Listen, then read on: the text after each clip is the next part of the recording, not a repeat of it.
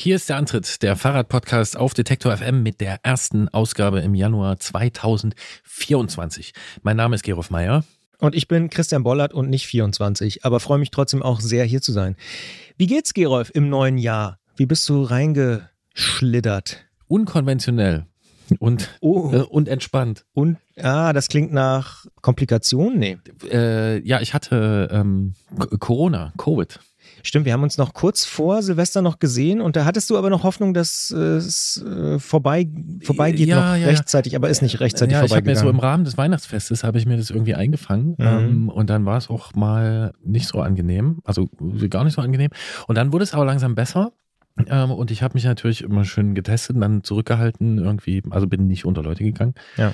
Ich habe Ähm, dich auch nur auf der anderen Straßenseite aus dem Fenster Genau, schreien. also ich war schon so ein bisschen so sozial ausgetrocknet. ja. aber Deswegen, du hattest noch nicht so, eine, so ein Kissen auf der das Fensterbank. nicht. Aber, als ich euch da draußen laufen sehe, habe ich das Fenster aufgemacht. Christian Bollert, guten Rutsch. ja, Ich kann nicht rauskommen. ja. Ich habe Corona und das führt aber dazu, dass ich äh, auch am 31. also wir konnten nichts machen Ja. Und ich bin nicht so der riesen Silvesterfreund. Also ich Oh. kann mich an irgendwie schöne Silvester erinnern, aber nicht jedes Silvester ist dann so irgendwie wirklich total gut und ähm, Dabei ist doch so ein überzeugendes Konzept. Es ist einmal im Jahr, alle sind ganz fröhlich und freuen sich und machen eine große Party. Genau. So, Und wie gehen wir mit den Knopfdruck. kontroversen Themen um? Werden die angesprochen oder nicht? Oder Ja. bla. Ja, ja. Und Ja. ja. Nö, und wenn man dann einfach mal sich, da muss man nicht mal drüber nachdenken, bin ich jetzt eigentlich ein Langweiler, wenn ich hier irgendwie nicht mitmache, sondern nö, ich kann aber nicht. Hm. Bin krank, bin ganz lange spazieren gegangen, zwei Albenlängen. Ähm, Ah. Und äh, so in den, hab gedacht, so, du gehst jetzt mal in den Sonnenuntergang, na, die Sonne für dieses Jahr verabschieden. Vielleicht sieht man sich wieder nächstes Jahr. Und das war richtig gut. Und am schönsten war, dass am 1.1. mein Test negativ war. Hm, als kleine Überraschung sozusagen. Nee, das ja. war total gut. Ja. Weil dann habe ich nämlich mein äh, Winterrad mir geschnappt Ah. und habe die erste Runde des Jahres gedreht. Ich Sehr hatte nicht gut. mit irgendwelchen Feierspätfolgen zu kämpfen. Also es war, Ja, es war ziemlich gut. Es Hm? war wirklich äh, ja. sowieso telefonieren, dann sind die Leute auch alle wieder da, dann kann man die wieder sehen und so. Ne, also Ja. ich kann mich nicht beschweren. Das und vor allen gut. Dingen, ich war dann echt irgendwie, ich hatte die, also weiß nicht, ob man dann sagt, dass ich diese Krankheit hatte, aber ich Mhm. war infiziert, der Test. Mhm. Die Tests haben Ja, ja. angeschlagen äh, und ich war dann wirklich froh. Und zwar war ich froh, weil halt nicht so viel passiert ist. Ja, also ich kenne Leute persönlich, die mit Die da lange dran zu knabbern haben. Ja, ja, wo ja. richtig irgendwie Ja. krasse Dinger passieren. Da die letzten Jahre für mich auch eh in so einem Nebel sind, ich mir dann überlegt habe, so krass, okay, das ist jetzt das Ding, vor dem haben wir, ne, vor zwei, drei Jahren war das, also angesichts dessen, dass es vor zwei, drei Jahren so krass war, war ich echt froh, dass es bei mir so relativ glimpflich irgendwie Mhm. ging. Ja, Ja. Die eine Nacht war nicht so schön, aber Ja. wenn es das gewesen sein soll, bin ich froh. Ja. Mhm. So, und du? Sehr, sehr zufrieden. Auch das Gegenteil von 3000 Leute an einem Ort, Zwei Leute, ein Hund? zwei Leute, ein Hund. Sehr, sehr angenehm. Viel essen, viel kochen und Schach spielen zum Beispiel. Ja, schön. Ja, war wirklich super. Also ohne, also Silvesterschach. Silvesterschach. Zu zweit so, kochen. So würde ich es auch Silvesterschach, so würde ich nennen. Tatsächlich mussten wir aufhören, kurz vor 0 Uhr, weil wir dann gesagt haben, wir müssen ja jetzt hier noch gleich und so anstoßen und haben dann am nächsten Tag noch weitergespielt, die Partie. Das, das, das finde war ich ganz gut. Okay. Ja. Nee, es war wirklich super, total entspannt. Also eines der schönsten Silvester, die ich in den letzten Jahren Ja. definitiv hatte. Also ja. ich würde ja sagen, wenn man sich so gut versteht, dass man einfach zu Silvester einfach ein Schachspiel macht zusammen, versteht man sich wirklich gut. Ja. Das, oh, jetzt habe ich noch eine andere Frage. Ich weiß nicht, ob die dir oft gestellt wird. Ähm, Das weiß ich auch nicht. äh, Was Das werde ich gleich wissen, Ja, ja. was sagt der Hund zu Silvester? Mittel. Also sagen wir mal so, alleine lassen würde ich ihn nicht. Ja. Ne? Und meine Freundin auch nicht, logischerweise. Aber er ist nicht so ganz panisch wie jetzt manche andere Hunde. Also man muss ihn jetzt nicht in irgendwie den, in die Abstellkammer äh, sperren oder ins Bad, was ich auch schon gehört habe von Leuten irgendwie, die dann so eine Art Panik ähm, für den Hund machen. Solange die Fenster zu sind, ist alles okay. Wenn man dann Mitternacht Fenster aufmacht und irgendwie rausguckt, Balkon oder irgendwas, dann bellt er so mit. Ich, ich bilde mir ein, es ist, er denkt, es geht zur Jagd oder so. Also er, hat, er ist ja so ein Dackelmischling, deswegen glaube ich, ehrlicherweise, er findet es geil und will jetzt irgendwie los. Er denkt, er ist irgendwie auf einer riesen Treibjagd oder so und jetzt kann man mal richtig irgendwie den Die, Dachs und die aus dem findet, Bau. dann, die findet dann im Wohnzimmer statt bei euch? Die findet dann im Wohnzimmer statt. Aber wenn man das Fenster wieder zumacht, ist auch alles wieder gut. Also Okay. Ehrlicherweise ist das Nervige eher so das Außen drumrum, weil du kannst ja, ich sag jetzt mal zugespitzt, ab 18 Uhr eigentlich das Haus nicht mehr verlassen, weil immer schon geknallt wird dann mit den Kindern und so. Und draußen zwischen den Böllern willst du dann doch nicht mit dem Hund irgendwie rumlaufen. Ja. Deswegen machst du halt eine späte Nachmittagsrunde und gehst am nächsten Morgen wieder. Aber deswegen will man jetzt auch nicht um 23 Uhr noch irgendwo hinfahren oder dann um nach Mitternacht irgendwie mit dem Auto oder irgendeinem Lastenrad irgendwie. Also deswegen war das eine richtige Entscheidung, das so zu machen. Das war wirklich sehr, sehr entspannt, sehr, sehr schön. Ja, und ihr geht auch wegen, wegen des Hundes dann jetzt nicht wie so viele irgendwie 10 vor 12 runter mit einer Wunderkerze in der nee, Hand oder genau. so. Ihr bleibt ja, ja, ja, ja. Nee, das genau, das wäre dann wiederum, glaube ich, Quatsch, weil das würde ihn dann wahrscheinlich doch ein bisschen irre machen. Ja. Ähm, ja. Ich habe gelernt, dass es wohl an Flughafenhotels zu Silvester so, eine, so ein großes Hundetreffen gibt. Also, dass es viele Leute, also mhm. Menschen, die Hunde besitzen, gibt, die mit ihren Hunden, die da sehr verschreckt sind von Feuerwerk und so, ich zum Flughafen. Viele Menschen, die Hunde besitzen, ja. die wirklich bewusst rausfahren aufs Land oder irgendwie an, also genau, ja, um da Ruhe zu haben. Bei, an Flughäfen ne, mhm. darf kein Feuerwerk gemacht werden und dann ähm, treffen die sich wohl da. Ja, ja. War mir auch ich, so nicht bewusst. Mir ist auch lustigerweise dieses Jahr zum ersten Mal, äh, ich kenne einen Kollegen, dessen Namen ich hier an der Stelle nicht nennen will, der sich sehr für Vögel begeistert. Der ist auch nicht der größte Knallerfreund. Äh, das über, ja, das so. Also, also da gibt es schon. Genau. Ja, für, ja, ja. Für, für, das ist krass. Ja. Also richtig krass. So für und, die. Äh, ich habe lustigerweise es sterben, von, es sterben. Also ich ja? habe es nicht überprüft, aber ich habe gelesen, dass wirklich in, in, in, in, in großer Zahl Vögel jeweils sterben zu Silvester. Das kann ich mir schon durchaus vorstellen. Ja. Und jedenfalls andere Tiere wie Katzen oder so sind ja auch durchaus in solchen Situationen mal panisch. Ich habe eine gute Freundin äh, in Potsdam, die mir auch berichtete, dass sie eigentlich den ganzen Abend nur damit zu tun hatte, die Katzen irgendwie wieder ein bisschen zu beruhigen. Also bin ich nicht mit einem Bollerwagen und tausend Böllern äh, durch die Nacht gezogen, sondern hm. hatte ein anderes, aber aus meiner Sicht perfekt schönes Silvester. Ja. Das ist gut. Das freut mich. Äh, wir müssen hier trotzdem kurz mal noch die Chronologie brechen. Weil eigentlich können wir ja noch was sagen, oder kann ich dir auch noch fragen, hat das Gespräch in unserer letzten Ausgabe im Dezember mit Isabel Gall vom ADFC Sachsen, der Referentin für Radfahren in ländlichen Räumen, hat es noch nachgewirkt bei dir?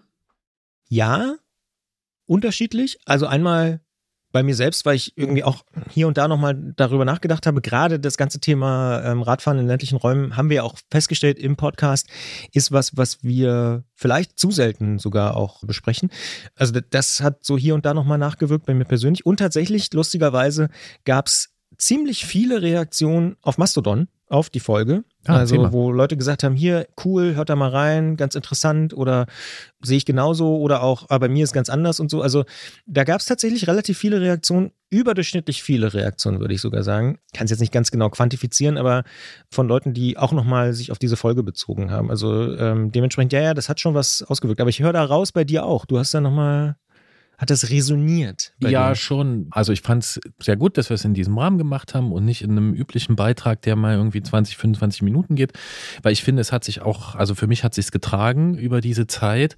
Finde es unterm Strich dann aber doch äh, ziemlich krass, dass es offensichtlich so ist, dass die, wie sage ich es, die Versorgung mit Fahrradinfrastruktur im ländlichen Raum, in den ländlichen Räumen und so, dass sie nicht nur für irgendwie super engagierte Radfahrer, sondern eben für alle möglichen Menschen im Alltag einfach nutzbar ist. Das, das, das ist einfach nicht selbstverständlich, sondern es braucht ähm, Leute, die sich da einsetzen. Und wir haben gehört, wie lange das dauert. Und es ist einfach so eine krasse Ungleichverteilung.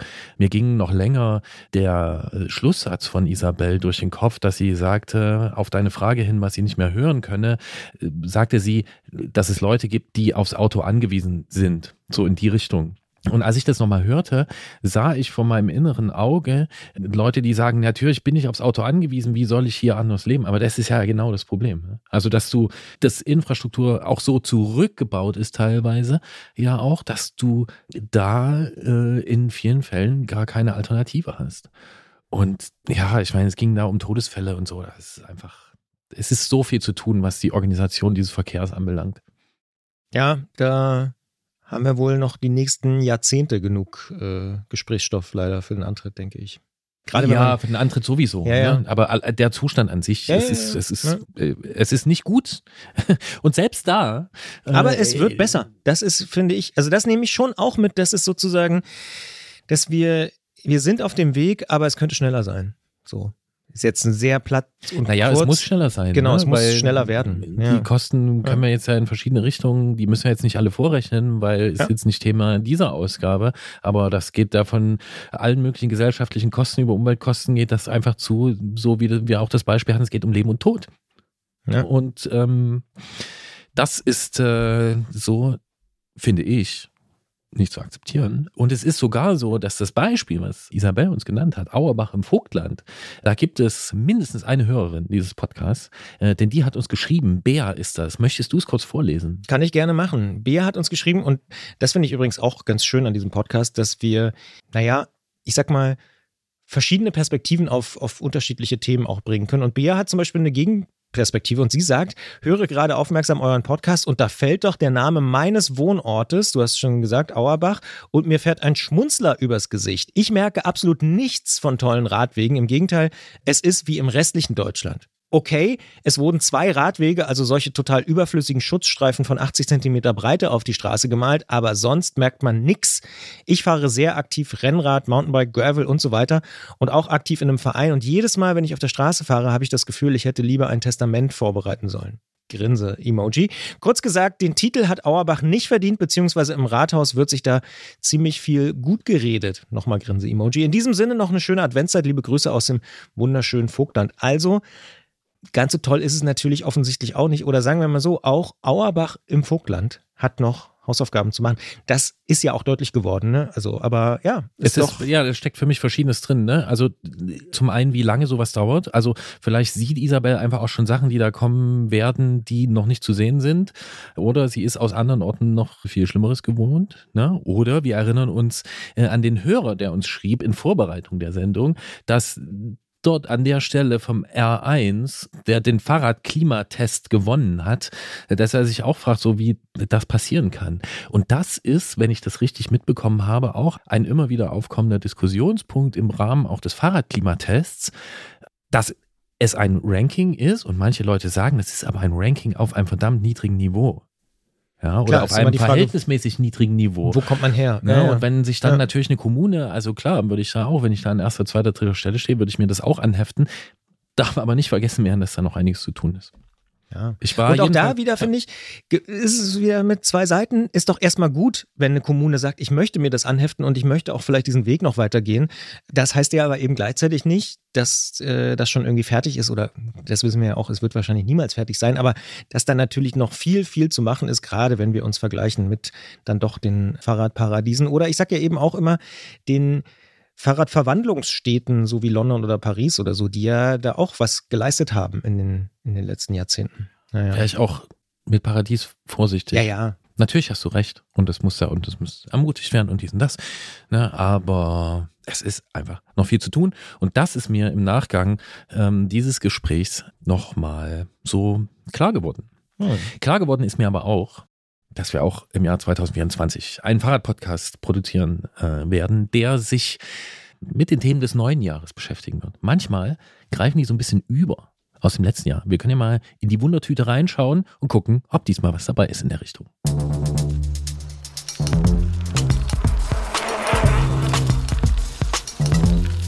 Antritt. Der Fahrradpodcast von Detektor FM.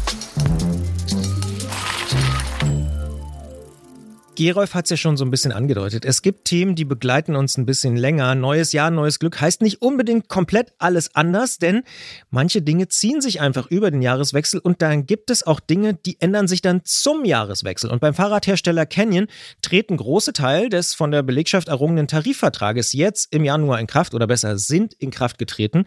Und wir sprechen in dieser Episode mit Nena Ritzdorf und Robert Brückner vom Betriebsrat bei Canyon, die diesen Tarifvertrag mitverhandelt haben, über den wir hier im Podcast ja auch schon gesprochen haben im Frühjahr vergangenen Jahres. Dementsprechend, das ist so ein Thema, da bleiben wir weiter dran. Neuigkeiten gibt's auch in unserer Serie Klingeln bei Klötzer, denn wir beginnen eine kleine Reise mit Jens und einem neuen Freund, den auch ihr, wenn ihr wollt, näher kennenlernen könnt. Krafti tritt auf den Plan und in die Pedale. Und was das bedeutet, erfahrt ihr später in diesem Podcast. Jetzt geht's erstmal nach Koblenz zu Canyon. Eines unserer am meisten gehörten Gespräche des vergangenen Jahres haben wir mit Ali Jena von der IG Metall Koblenz im März geführt, also im Frühjahr. Mit ihm haben wir damals über die Arbeitsbedingungen beim Fahrradhersteller Canyon gesprochen, über den Arbeitskampf der IG Metall und das Ringen um einen Tarifvertrag mit Canyon. Wir haben viele Nachrichten dazu bekommen in den letzten Wochen und Monaten. Doch bitte mal nachzuhaken, was da jetzt daraus geworden ist. Und genau das machen wir natürlich hier in dieser Ausgabe und in diesem Podcast. Denn seit dem 1. Januar gilt tatsächlich bei Canyon ein Tarifvertrag. Wir haben im Herbst 2023 mehrfach bei Canyon nachgehakt, ob man mit uns im Podcast in den nächsten Wochen über das Thema sprechen möchte. Doch das hat Canyon wie schon im Frühjahr mehrfach abgelehnt. Dafür steht demnach bei Canyon niemand zur Verfügung. Das Thema interessiert uns aber natürlich ebenfalls sehr und deshalb freuen wir uns, dass wir mit dem stellvertretenden Betriebsratsvorsitzenden Robert Brückner und Nena Ritzdorf sprechen können. Beide sind Mitglieder der Tarifkommission und der Verhandlungskommission bei Canyon, die seit April 2023 mit Canyon den Tarifvertrag ausgehandelt haben. Wir sagen Hallo nach Koblenz. Hallo Nena, hallo Robert. Hallo zusammen. Hallo, ich grüße euch. Wir sprechen hier ganz zu Anfang des Jahres 2024 mit euch. Viele Regelungen des Tarifvertrags gelten seit dem 1.1. Es sind also eure ersten Arbeitstage unter den Bedingungen dieses Tarifvertrags. Wie ist die Stimmung in der Belegschaft? Bisher ganz gut. Jeder hat sich ein frohes neues Jahr, so wie das in Koblenz üblich, üblich ist, gewünscht. Äh, aus meiner Heimat nennt man eher ein gesundes neues Jahr, was, äh, glaube ich, in der Jahreszeit ganz gut zutrifft. Stimmung in der Belegschaft ist, soweit ich das jetzt äh, in meinen Ohren mitbekommen konnte, gut. Es gibt viel zu tun bei Canyon und das gibt es über die letzten Jahre schon. Es ist äh, teilweise immer stressig. Äh, von daher beginnt auch das neue Jahr, wie das alte aufgehört hat, mit vielen Aufgaben vor der Brust. Gerade bei dem Gespräch, was wir jetzt führen über den Tarifvertrag, stehen uns da auch einige Sachen noch bevor, aber ich denke, da gehen wir gleich noch näher drauf ein. Machen wir garantiert. Ihr habt ja wirklich monatelang für diesen Tarifvertrag gekämpft. Ist ja auch nicht ganz untypisch, dass das ein bisschen dauert. Warum habt ihr denn dafür gekämpft? Ähm, ja, also es, es hat verschiedenste Gründe. Also grundsätzlich möchten wir auch nochmal betonen, dass äh, wir äh, schon immer gerne bei Canyon gearbeitet haben, ähm, was aber jetzt auch, wir sind beide schon auch langjährig bei Canyon tätig und was da halt eben ja, uns auch nicht entgangen ist, ist, dass in den letzten Jahren natürlich das Wachstum von Canyon und damit verbunden auch Rekordumsätze und Gewinne eingefahren worden sind. Und da gab es halt eben die Überlegung, ob man da nicht die Belegschaft auch noch mehr an diesem Erfolg dran beteiligen kann. Genau, seit 2020 ist mit JBL ja auch ein neuer Investor, der Mehrheitseigner ist bei Canyon eingestiegen. Und ähm, wir sind eben kein kleines familiengeführtes Unternehmen mehr, sondern ein international großes Unternehmen. Und da sieht, sehen wir es halt eben auch als sinnvoll an, dass da halt eben auch alle Arbeitsbedingungen tariflich eben verankert sind. Jetzt seid ihr ja Vertreterinnen und Vertreter des Betriebsrates bei Canyon. Wie stark seid ihr denn organisiert? Also wie viele Mitglieder habt ihr? Im Betriebsrat sind wir ein 15er Gremium. Das hängt davon ab, wie viel Beschäftigte das Unternehmen hat. Und wenn man, soweit ich jetzt noch im Kopf habe, über 1000 äh, Beschäftigte hat, fällt das Gremium 15 Köpfe groß aus. Davon haben wir drei Freigestellte, die, die eigentlich hauptberuflich nichts anderes tun als Betriebsratsarbeit, sind von ihren eigentlichen äh, Aufgaben im Betrieb freigestellt wurden durch eine demokratische Wahl gewählt und innerhalb des Gremiums wird dann festgelegt, wer, wer wird der Vorsitzende, wer wird der Stellvertreter oder die. Und ja, wir beschäftigen uns mit allen Aufgaben rund um die Belegschaft. Ja. Und wie ist die Belegschaft äh, anteilig bei euch in der IG Metall? Wie viele sind Mitglied? Persönlich habe ich tatsächlich keine, keine Zahl, keine Prozentzahl. Aber die Gewerkschaft kann halt auch nur tätig werden, wenn mindestens 50 Prozent der Belegschaft organisiert sind. Okay, also gehen wir davon aus, dass mehr als die Hälfte der äh, Menschen, die bei Canyon arbeiten, in der Gewerkschaft organisiert sind, wenn ich das richtig zusammenfasse. Christian nickt, das ist ein gutes Zeichen. Jetzt umkreisen wir ja die ganze Zeit so diesen Tarifvertrag. Dann würde ich sagen, gehen wir mal rein. Was sind denn eure wichtigsten Verhandlungserfolge? Genau, also wir haben einmal eben den Tarifvertrag ähm, Arbeitszeit abgeschlossen. In dem Tarifvertrag Arbeitszeit haben wir festgehalten, dass äh, die schrittweise Reduktion der wöchentlichen Arbeitszeit auf 37,5 Stunden bis zum Jahr 2028 erfolgen soll. Das Ganze ist eine Heranführung halt eben über die fünf Jahre. Und in diesem Jahr, also seit zwei Tagen, haben wir eben auch eine 39-Stunden-Woche bei Canyon. Ab 2025 wird wiederum eine weitere halbe Stunde reduziert, bis wir dann irgendwann bei den 37,5 Stunden sind. Das ist der eine große Punkt wenn ich dazu ergänzen darf, die Forderung am Ende auf die oder anfangs auf die 35-Stunden-Woche des, des Flächentarifvertrags der Metall- und Elektroindustrie äh, bezogen. Da wäre eine 35-Stunden-Woche angesagt gewesen. Am Ende kam es zu dem Kompromiss, dass wir uns auf 37,5 Stunden geeinigt haben. Ein äh, weiterer Punkt, äh, den wir verhandelt haben, war der Entgelttarifvertrag, der so in seiner Art jetzt zum 1.1.24 noch nicht zum Tragen kommt, weil er ein Teil des Verhandlungsergebnisses war, indem wir festgelegt haben, dass wir uns im Laufe dieses Jahres 2024 eben zusammensetzen, die Tarifvertragsparteien, sozusagen Canyon und die IG Metall und auch natürlich äh, unterstützend der Betriebsrat bei Canyon, dass wir dann gemeinsam ein Entgeltrahmenabkommen für Canyon schaffen mit möglicherweise guten Dingen, die es bei der IG Metall im Entgeltrahmenabkommen gibt und auch Dingen, die wir jetzt schon bei Canyon in unserer Vergütungsordnung stehen haben, um eben da auf einen guten Nenner zu kommen und das Beste für die Belegschaft zu erreichen. Das heißt, jetzt mal ganz konkret, wenn es ums Geld geht, das passiert dieses Jahr. Korrekt. Ein weiterer wichtiger Schritt, äh, der dieses Jahr auch schon passiert, auch wenn es noch nicht alles festgeschrieben ist, wie am Ende der Entgeltrahmentarifvertrag aussehen wird, ist, dass wir jetzt schon die bestehenden Erhöhungen, die die IG Metall für die Fläche im letzten Jahr schon verhandelt hat, und das war eben zweigeteilt, einmal 5,5 Prozent Gehaltserhöhungen für die IG Metall-Mitglieder in 2023 und für 2024 war verhandelt 3,3 Prozent Erhöhung zusätzlich also insgesamt 8,8 Prozent. Diese 3,3 Prozent kriegen alle Canyon-Beschäftigten, die vom Tarifvertrag äh, profitieren, kriegen das ab 1. Mai 2024 bereits äh, ausgezahlt. Ein weiterer Bestandteil, den wir im Tarifvertrag haben, ist das Urlaubs- und Weihnachtsgeld.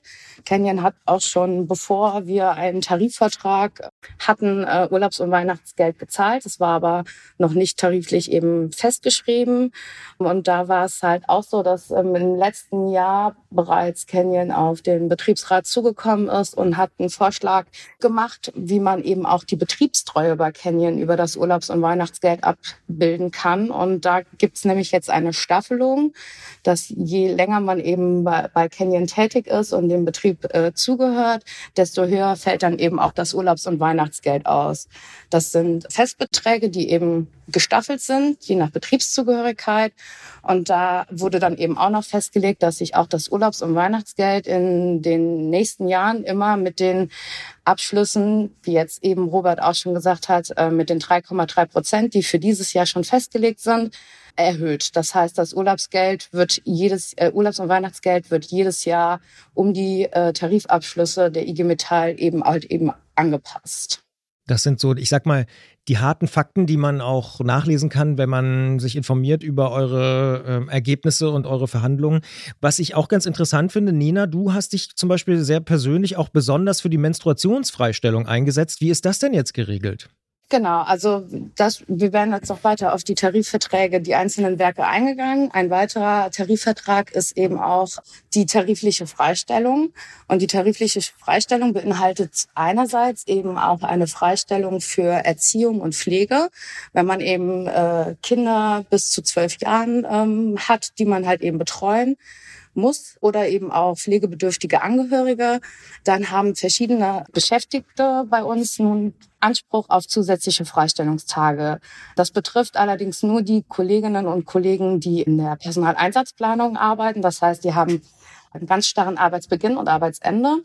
Und weil da halt eben die Flexibilität nicht so gegeben ist, ähm, wie jetzt eben zum Beispiel in, im ähm, Gleitzeit, hat man sich da entschieden, eben denen noch zusätzliche Freistellungstage zu geben. Und in dem Zusammenhang ist dann auch noch die Menstruationsfreistellung äh, festgelegt worden.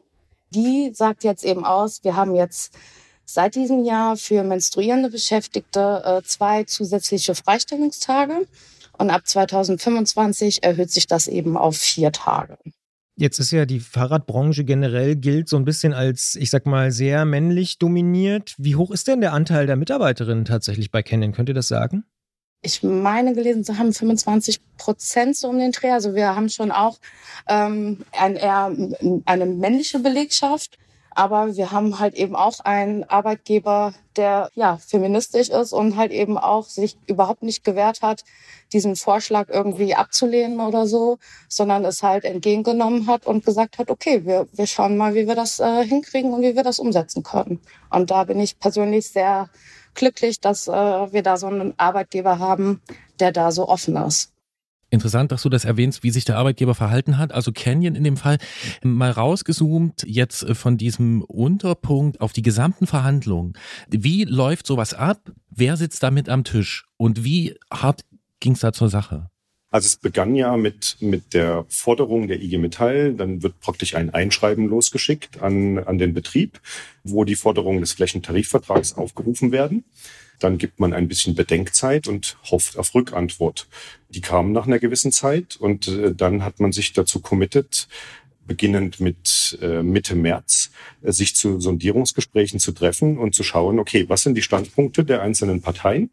Und da ist zum Beispiel ein, ein erstes Sondierungsgespräch hat stattgefunden zwischen einem Vertreter der Geschäftsführung auf Seiten Canyon, einem Fachanwalt für, für Arbeitsrecht, und noch ein Kollege aus der Finance und Controlling. Und auf Seiten der IG Metall, beziehungsweise auf Seiten unserer Verhandlungskommission, wo ja IG Metall-Mitglieder beziehungsweise IG Metall-Mitarbeitende mit am Tisch saßen, plus die betrieblichen Kollegen von Canyon. In dem Fall für das erste Sondierungsgespräch war ich das, plus auch ein Fachanwalt der IG Metall, plus der erste Bevollmächtigte der IG Metall in Koblenz, eben der Adiena. Da braucht man schon eine größere Kekspackung. Ja, dadurch, dass wir bei Canyon, so wie wir hier auch im Gespräch beim Du sind, auch von der Ebene des äh, Mitarbeiters bis hin zur Geschäftsführung alle beim Du sind, ist es eigentlich nicht, nicht kompliziert, sich da an einen Tisch zu setzen. Natürlich hat man ein Stück weit Ehrfurcht. Ich persönlich habe noch keinen Tarif verhandelt. Von daher ist es auch viel Learning by Doing und äh, man hört sich das an, man guckt, wie die anderen Agitatoren agieren und ja, dann, dann läuft das einfach. Was war da so das Überraschendste für dich? Die Art der Gesprächsführung, würde ich sagen, ist auf Seiten der IG Metall eine andere, als die wir bei Canyon gewohnt sind. Also vielleicht stellt ihr euch ja auch unter Arbeitskampf und wir fordern einen Tarifvertrag und wir, wir äh, bestreiten eine, eine Tarifbewegung man sieht halt, wenn man es noch aus den 90er Jahren äh, im Blick hat mit, mit Tagesschau und so weiter, wenn vor großen Metallbetrieben die rote Tonne brennt und Leute mit Pfeifen und Fahnen äh, auf die Straße gehen, das stellt man sich eigentlich so vor den Arbeitskampf. Und das war auch ein Stück weit, dass wir als betriebliche Kollegen dann ein Stück weit als Regulativ beigestanden haben oder in dem ganzen Prozess mit dabei waren, um eben zu sagen, okay, bei Canyon ist es nicht so wie in anderen großen Industriebetrieben. Hier läuft das ein Stück weit anders. Und wie Nena gesagt hat, wir sind beide hier langjährige Kolleginnen. Es ist einfach bei Canyon eine andere Kultur. Wir sind ein sehr offenes, ein äh, weltweit agierendes Unternehmen und wir aus Sicht der Kollegen haben eben auch gesagt, wir wollen hier nicht über die Stränge schlagen. Von daher war das am Anfang in der ersten, im ersten Gespräch so ein Stück weit, wo ich gesagt habe, okay, der Ali hat seine Art, in Tarifgesprächsverhandlungen zu gehen. Und wir haben ihm aber gut in Zaum gehalten und er hat am Ende eine super Arbeit mit uns zusammen gemacht. Aber gab es trotzdem Knackpunkte? Also es klingt jetzt sehr, wie sagt man, sagt man konsensual dazu? Also es, es klingt so, sagen. wir haben das dem vorgeschlagen und dann haben die gesagt, ja, das können wir, das sehen wir auch so, da können wir, das können wir unterstützen. Oder gab es dann doch Punkte, wo es sich natürlich gerieben hat? Die gab es natürlich auch. In den ersten drei Sondierungsgesprächen bringt man eben aufs Tableau, was man fordert. Und der Arbeitgeber gibt einem zu verstehen, dass wir das möglicherweise auch mit betrieblichen Lösungen zusammen mit dem Betriebsrat, der ja die Möglichkeit hat, mit der Geschäftsführung zusammen Betriebsvereinbarungen für bestimmte Regelungsgegenstände zu schließen dass man das bisher ja auch getan hat mit dem Betriebsrat zusammen und dass man doch sich vorstellen kann, das in Zukunft auch weiter ohne eine IG Metall zu bestreiten. Und ja, möglicherweise hat aber auch Canyon dann äh, durchaus die Belegschaft im Hintergrund gesehen, die sich gewerkschaftlich organisiert hat und äh, haben dann auch gesagt, okay, es ist möglicherweise an der Zeit. Es ist ja auch nicht das erste Mal, dass bei Canyon ein Tarifvertrag aufgerufen wurde. Es gab schon mal eine Tarifbewegung in 2018, die leider nicht von Erfolg gekrönt war. Aber wir haben uns auch gesagt, äh, es ist nicht aller Tage Abend und wir versuchen es nochmal.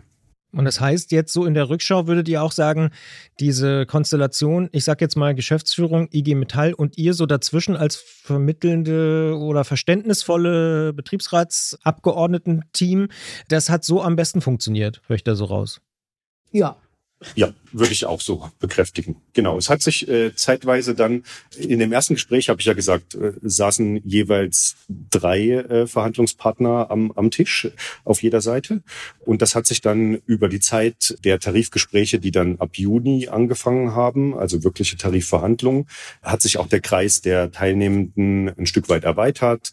Dann kamen noch Kollegen äh, aus dem, äh, wie vorhin schon gesagt, Finance Controlling war dabei, Kollegen aus dem Operations-Bereich und Kollegen aus dem People-Team, also unserer Personalabteilung. Und dann war das schon breiter gesteckt, das Feld. Ja, Ihr habt ja Ali Jena schon angesprochen, mit dem wir hier auch im Podcast gesprochen haben im März des vergangenen Jahres. Und er hat damals gesagt, dass es wohl auch Leute gibt, die einen zweiten Job brauchen, um die Familie zu ernähren. Würdet ihr das bestätigen oder ist das auch heute noch so? Also, dass das heute noch so ist, das glaube ich, können wir ziemlich eindeutig beantworten, ähm, weil wir halt eben auch, bevor wir den Tarifvertrag eben, also bevor der überhaupt in Kraft getreten ist, hat Canyon auch nochmal ja die Gehälter eben entsprechend angepasst. Dadurch hat ein Großteil unserer Belegschaft deutlich mehr Geld am Ende des Monats ähm, auf dem Konto. Das ist letztes Jahr im April passiert.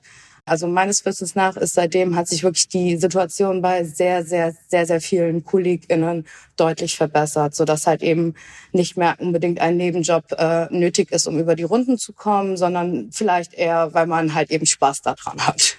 Das gibt es ja auch noch. Dem Tarifvertrag bei Canyon wird eine gewisse Leuchtturmwirkung zugesprochen.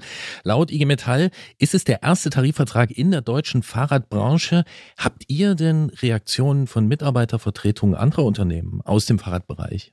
Tatsächlich bisher noch nicht. Wir sind natürlich mit unserem Tarifsekretär, der uns hier begleitet hat, äh, der Markus Friedel und der auch ja, Fahrradenthusiast ist und dem es ein Anliegen war, für Canyon mit einen Tarifvertrag zu, zu verhandeln. Der hat natürlich auch die weite Sicht auf die Fahrradindustrie in Deutschland, die Fahrradbranche.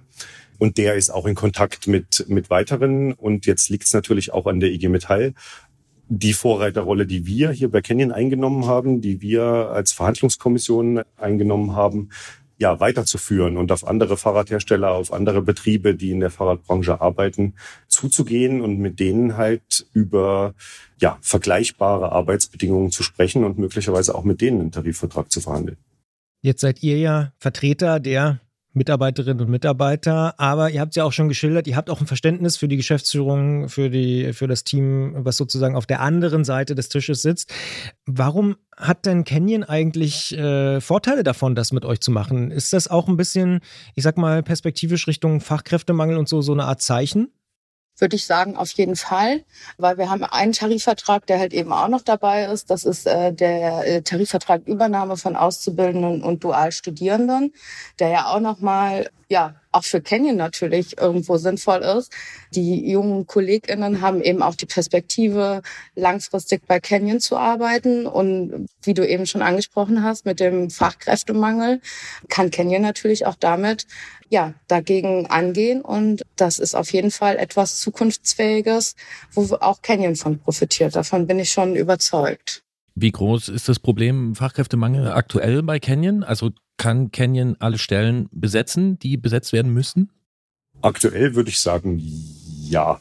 Also natürlich ist so ein Auswahlprozess nicht immer einfach und äh, ich glaube, es zeigt auch die Diversität unserer Organisation. Wir haben über 20 verschiedene Nationen äh, an Mitarbeitenden oder Mitarbeitende aus 20 verschiedenen Nationen hier arbeiten.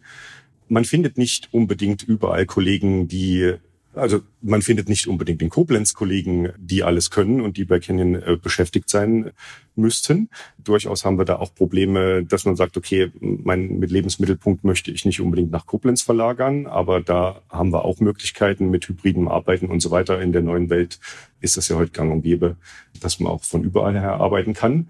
Aktuell ist natürlich auch auf, aufgrund der Situation in der kompletten Fahrradindustrie, die natürlich so ein Stück weit nach der Corona-Pandemie einen Dämpfer abbekommen hat und Lager durchaus voll sind, ist es natürlich schwierig, auch die, die Umsatz- und Absatzzahlen zu erreichen, wie wir es in den letzten Jahren erreicht haben. Und von daher haben wir auch ein Stück weit die Aktionen in Mitarbeitersuche ein Stück weit zurückgefahren und ja, können, glaube ich, schon gerade sagen, dass wir relativ gut unsere Stellen, die offen sind, besetzen können.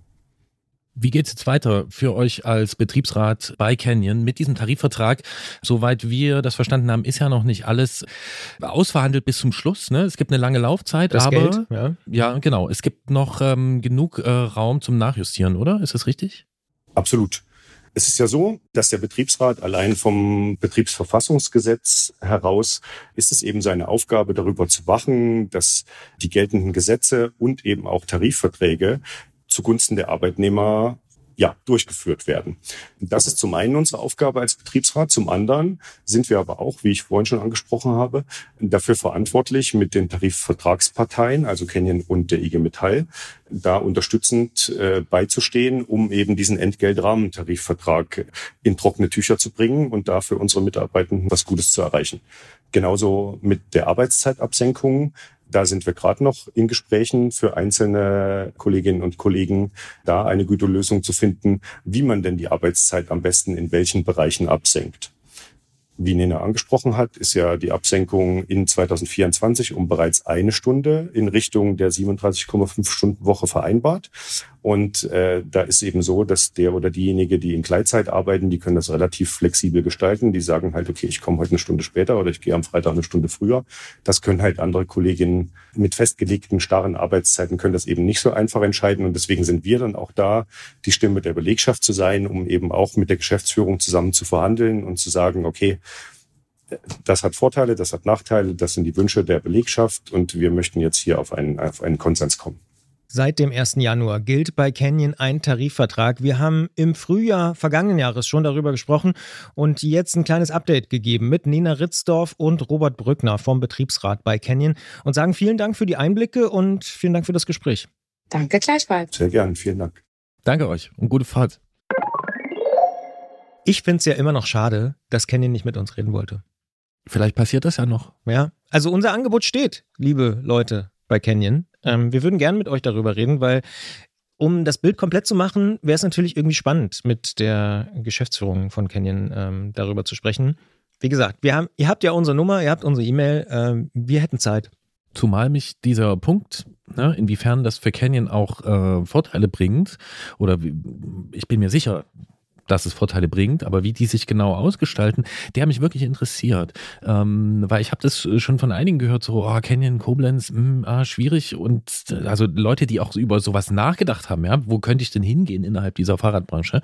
Und mein Eindruck, mein subjektiver Eindruck war jeweils, dass es in Koblenz da auch halt eine begrenzte Zahl an Fachkräften gibt. Ähm, und dann kann ich mir schon vorstellen, dass sowas ein, äh, eine gewisse Zugkraft auch äh, entfalten kann. Solche, solche Arbeitsbedingungen. Hat ja Robert Brückner auch gerade im Gespräch gesagt, ne, dass es natürlich mittlerweile viele Arbeitskräfte auch gibt, die sagen, nee, nach Koblenz ziehen extra, deswegen würde ich nicht, sondern ich würde irgendwie gucken, dass ich eine andere Lösung finde und so. Und klar, das ist, ja, mich hätte auch wirklich interessiert und eben auch die Perspektive einfach der Arbeitgeber hätte mich natürlich auch interessiert, weil natürlich ist so ein Tarifvertrag ja für beide Seiten auch irgendwie anstrengend und ein Kompromiss und so. Und das, das mh, von der anderen Seite mal zu hören, hätte mich einfach wahnsinnig interessiert, weil das macht das Bild ja komplett. Aber wie gesagt, wir können auch nicht mehr machen als fragen. Zweimal haben sie schon gesagt, äh, ist nicht. Wir fragen weiter. Was mich auch interessieren würde oder uns auch interessieren würde, weiß ich, dass dich das auch betrifft, Christian. Die IG Metall spricht davon, dass es der erste Tarifvertrag in der Fahrradbranche in Deutschland ist. Wir konnten das jetzt nicht total wasserfest überprüfen bei allen möglichen Fahrradbetrieben, die es in Deutschland gibt. Aber über die Leuchtturmwirkung, über das mögliche Ausstrahlen äh, dieses äh, da eventuell gesetzten Standards haben wir schon im März letzten Jahres gesprochen. Falls es Unternehmen gibt in der Fahrradbranche, äh, vielleicht ein Betriebsrat irgendwo anders, ein Betriebsrat, der sich formiert, Leute, die mit dem Gedanken spielen, meldet euch doch gern. Äh, wir würden das gern weiter verfolgen. Und äh, ja, ganz persönlich finde ich es interessant, wie in meiner Wahrnehmung dieses Thema Gewerkschaft, Tarifvertrag, Arbeitnehmer Arbeitnehmerinnenrechte Vertretung ähm, wieder etwas mehr Sichtbarkeit gewinnt für mich. Ist, Ja, gefühlt- siehst du es auch so? Ja, gefühlt war das in den Nullerjahren, ich spitze das jetzt mal so ein bisschen zu, war es so, ah, Gewerkschaft, das sind die Typen, die da immer irgendwie rumsitzen und eine Demo organisieren, aber eigentlich bin ich selber cool genug und kann für mich selber irgendwie streiten und mein eigenes Gehalt verhandeln und so. Und ich habe das Gefühl, dass diese kollektive, dieser kollektive Gedanke jetzt in den letzten, gerade so drei, vier, fünf Jahren irgendwie wieder eine stärkere Aufmerksamkeit bekommen hat. Und es ist ja wirklich so, das ist die Folge, die letztes Jahr am aller, allermeisten gehört wurde hier vom Antritt. Und das hat sicher was mit dem Thema zu tun. Kann auch gut sein, dass natürlich viele, viele andere Mitarbeitende, aber sicher auch viele andere Unternehmerinnen und Unternehmer sich ähnliche Fragen stellen. Wie gehe ich damit um und so weiter? Und wir wissen ja auch, dass ihr da draußen sehr aktiv seid in der Fahrradbranche in Deutschland. Dementsprechend, das ist definitiv eine Frage, wie sich das in den nächsten Jahren noch so weiterentwickeln wird, ob das eine Leuchtturmwirkung hat oder nicht. Ne? Also, das ist, äh, finde ich schon auch tatsächlich sehr, sehr interessant. Ja.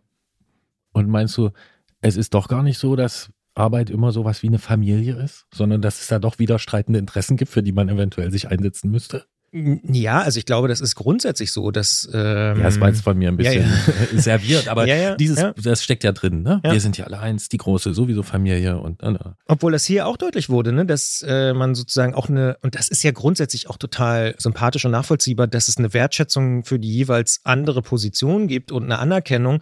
Ähm, ne? Also das fand ich hier nochmal sehr interessant, dass der Betriebsrat ja auch gesagt hat, ja, hier bei Canyon, da ist das ein bisschen anders. Das ist jetzt nicht der böse Kapitalist und der, ich sag jetzt mal, streikende oder die streikende äh, Arbeitnehmerin, sondern ne, man so, also am Ende macht mich das schon auch ein bisschen optimistisch, dann wieder dieses deutsche Modell von Betriebsrat und Mitbestimmung und so. Also da, ich glaube, langfristig ist das wirklich was, was ähm, gut funktionieren kann. Ja, stimme ich dir zu. Also ist ja auch total gut, wenn das dann dort so ne, nach Monaten auch, ich glaube, relativ knackiger Verhandlungen ähm, da eben auch sowas gelingt und man sich da, also das nicht in so eine äh, mir fällt gerade gar nicht der richtige Begriff dafür ein, ne? aber so eine- Konfrontation so, ein, oder eine so. Konfrontation, die am Ende, ne, also Und das ist ja fast schon eine philosophische Frage, weil ähm, da komme ich jetzt ein bisschen zurück auf mein Politikwissenschaftsstudium. didim, Die These ist immer, dass in Ländern, zumindest so wie ich es noch gelernt habe, in Ländern, wo Gewerkschaften besonders stark sind, zum Beispiel Deutschland, es relativ selten große Arbeitskämpfe gibt, weil nämlich auf betrieblicher Ebene genau das stattfindet, was wir jetzt hier gerade auch äh, diskutiert haben, nämlich diese Kompromisslösung, so konsensual, wie du es genannt hast, und das ist ja durchaus so. Und dort, wo Gewerkschaften oft besonders schwach organisiert sind, interessanterweise zum Beispiel Frankreich, wo man sieht, hier ist Hunderttausenden auf der Straße oder so, oder auch Argentinien oder so, und die sind schwach die sind organisiert. deswegen schwach, weil sie in den Betrieben gar nicht dazu kommen, diese Regeln zu machen. Deswegen müssen die auf die Straße, die müssen so laut sein und diese krasse, große Konfrontation machen.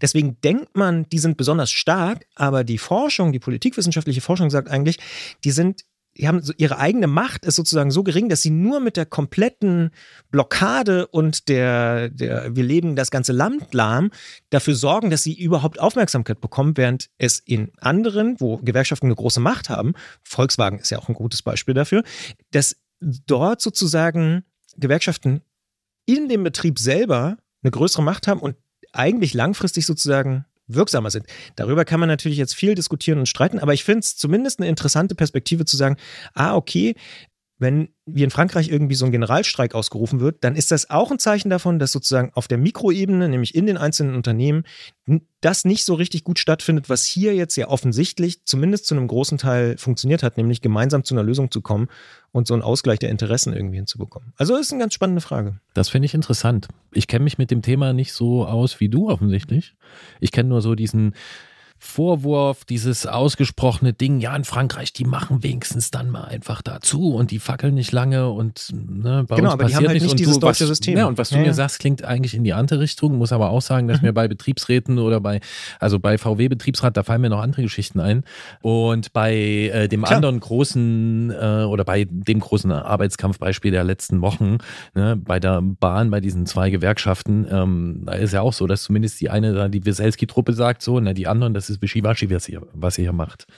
Ja, Aber genau. ist ja ein Das, Fahrradpodcast. da kommen wir vom Hundertsten ins Ja, Tausendste. Finde ich ja, auf jeden es ist- Fall ja. ähm, interessant zu beobachten. Wie gesagt, in meiner Wahrnehmung ist das Thema wieder öfter da. Und ja, ich finde das gut, wenn alle Leute in einem Unternehmen gute Arbeitsbedingungen haben. Stichwort Arbeitsbedingungen.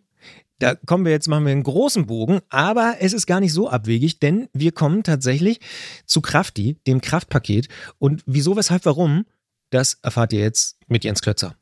Und mit Arbeit steckt auch schon die erste physikalische Größe drin. Sehr gut gemacht, Christian, sehr gut. Seit fast neun Jahren klingeln wir einmal im Monat bei unserem Technikfreund Jens Lötzer vom Tourmagazin an und dabei sind mindestens zwei Dinge verblüffend. Erstens geht er wirklich immer ran oder kommt sogar im Studio vorbei und zweitens gibt es einen unaufhörlichen Strom an Technikthemen, die wir hier im Antritt aufgreifen und mit Jens besprechen können. Die Welt der Fahrradtechnik unendliche Weiten. Und was uns bei der Besprechung aktueller Themen wie brechenden Kurbeln, richtig ausgerichteten Scheinwerfern und Fahrradmessen aller Art in den letzten Jahren ein bisschen zu kurz gekommen ist, ist die systematische Betrachtung von technischen Zusammenhängen, die sich eben vielleicht nicht in einem Gespräch erklären lassen oder erschöpfen. Schließlich ist das Fahrrad, und das ja, denken wir und wir wissen auch viele von euch da draußen, eine der faszinierendsten Maschinen überhaupt, die sich Menschen ausgedacht haben und die Welt der Fahrradtechnik und vielleicht auch die Welt der Fahrradphysik ist großartig und vielfältig. Krafti, ein Kraftpaket geht auf Reisen. Darum startet mit dieser Ausgabe von Klingen bei Klötzer unsere kleine Serie Krafti, ein Kraftpaket geht auf Reisen, in der wir einen neuen Freund gewinnen und mit ihm auf große Fahrt gehen wollen. Wir reisen mit dem Kraftpaket Krafti einmal komplett durch den Antrieb eines Fahrrades. Krafti wird in loser Folge im Rahmen von Klinge bei Klötzer auftreten und sich mit dem gewohnten Themenspektrum abwechseln. Wir freuen uns sehr auf diese Reise und begrüßen erstmal unseren Reiseleiter Jens Klötzer vom Tourmagazin im Studio. Hallo Jens. Auf ein neues. Hallo zusammen. Stichwort Reiseleiter, sitzt der vorne im Bus eigentlich? Ja, natürlich. Ja. Vorne rechts. Vorne rechts mit dem Mikro. Genau. Ja, super. Ach so, er ist nicht der am Steuer. Nein, Nee, der das ist ja der muss Busfahrer. ja, der Ah ja, ja okay. den Wer fährt den Bus. Christian? Ich fahre den Bus. Okay, ja. Siehst du? Gut, dass, dass wir alle aufgepasst haben. Äh, Ja. Du Jens, sitzt bestimmt in der letzten Reihe ja, ja. ich werfe Dinge nach vorne. und brüllst irgendwas nach vorne. Ja. Ja, wie sich das gehört. Jens, ich habe im Herbst von Kraftis Reise erfahren und dir dann vorgeschlagen, dass wir diese hier begleiten im Antritt. Warum hast du zugesagt? Weil ich das Bild sehr schön finde, muss ich sagen. Ja. Das Bild? Und ist das- echt. d- d- d- Man kann sich was vorstellen, zumindest. Ja, oder man, ja. Und ein bisschen leichtsinnig war es vielleicht auch zuzusagen, oder? Ist es immer bei Rolfs Anfragen. Der Jens ist ja ein risikofreudiger und abenteuerlicher Typ. Wenn du das witzig fandest, wer ist Krafti? Wer oder was ist Krafti? Krafti ist ein Paket. Äh, ein Paket von Kraftformen, das sich ständig wieder verwandelt und auf die äh, quasi vom Körper, vom Pedal aus bis zu den Reifen auf die Straße sich fortführt, fortpflanzt sozusagen. Genau. Und Krafti kann ganz viele verschiedene Formen annehmen oder Werte, je nachdem, wo es sich im Fahrrad aufhält oder wo wir es versuchen auszugraben, über verschiedene Hebel. Und mit dem gehen wir jetzt auf Reisen und überlegen mal, was damit so passiert. Das Kraftpaket ist also so eine Art Formwandler oder Formwandlerin auch. Also Superheld, Superheldin. Superheld, Superheldin, so könnte man sagen, weil es Superkräfte hat, Superkräfte annehmen kann, super hohe Werte annehmen kann und man sich vielleicht nicht so wirklich dinglich was drunter vorstellen kann, sondern weil man es immer, immer ein bisschen Fantasie braucht. Ja, und das versuchen wir hier. Wo fängt's denn an? Also Stichwort Superkräfte. Kann man Krafti dem Kraftpaket irgendwie schon eine Startpower zuordnen? Ja, wir müssen überlegen, wo es fängt an. Und wenn wir beim Fahrrad anfangen, ähm, dann die Schnittstelle, wo wir mit dem Fuß ins Pedal treten. Dann reden wir von einer Kraft von ungefähr 200 Newton. Kraft misst man in Newton. Und um sich besser vorzustellen, könnte man das in eine Gewichtskraft übersetzen, was ungefähr so 20 Kilo entspricht. Das ist also so, wenn ich so durch die Stadt fahre. Ja, sportlich angestrengt. Also wenn jemand auf dem Hollandrad sitzt, der tritt vielleicht nur 10 Kilo. Also ich eher so 20. Du eher so 20, Gerolf schon 30. Und wenn wir, wenn wir kräftig ins Pedal treten und irgendwie bergauf fahren und bis in die Pumpe geht, dann können es auch schon mal 50 Kilo werden. Okay, um das nochmal festzuhalten, handelt es sich also um ein Kraftpaket, das die Größe hat. Jeder kann das zu Hause nachbauen. Ja, also quasi einen kleinen Zwilling von Krafti oder so, ein Geschwisterkind von Krafti sich erzeugen, indem man 20 Kilogramm auf einem Pedal wirken lässt. Genau, dranhängen oder drauflegen oder eben mit dem Muskel runterdrücken. 20 Milchpackungen oder so. So, jetzt wollte ich dich fragen. Wie viel Tafel Schokolade sind das? Oh, Gott. Muss man umrechnen. Da ist er wieder. Das war mein, das war mein Kollege Christian Molle.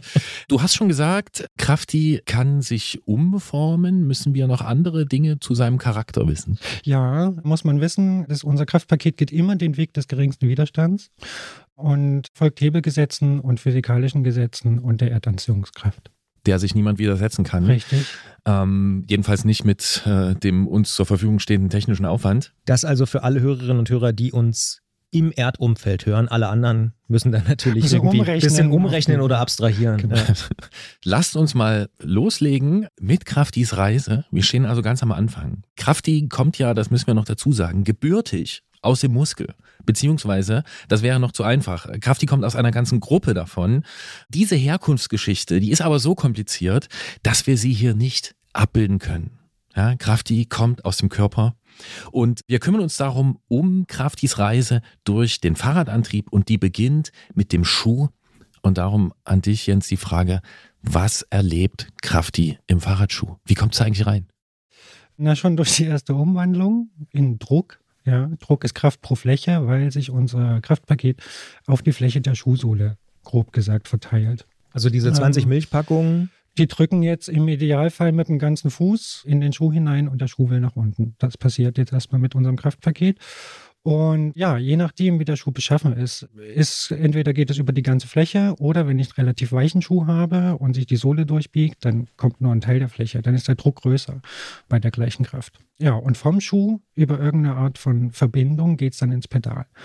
Die Verbindung kann fest oder lose sein. Entweder ich kann dann eben nur senkrecht drauftreten oder wenn ich es irgendwie fixieren kann, zum Beispiel mit einem Klickpedal an den Sporträdern, dann kann ich auch ziehen oder kann ich rechts oder links abrutschen. Das heißt, ich könnte diese 20 Milchpackungen auch nach oben ziehen zum Beispiel. Naja, das wird der Muskel nicht schaffen. Äh, ich schätze mal so die Hälfte von dem, was man nach unten treten kann, kann man mit dem anderen Teil nach oben ziehen. Okay, also Krafti wird zum Druck.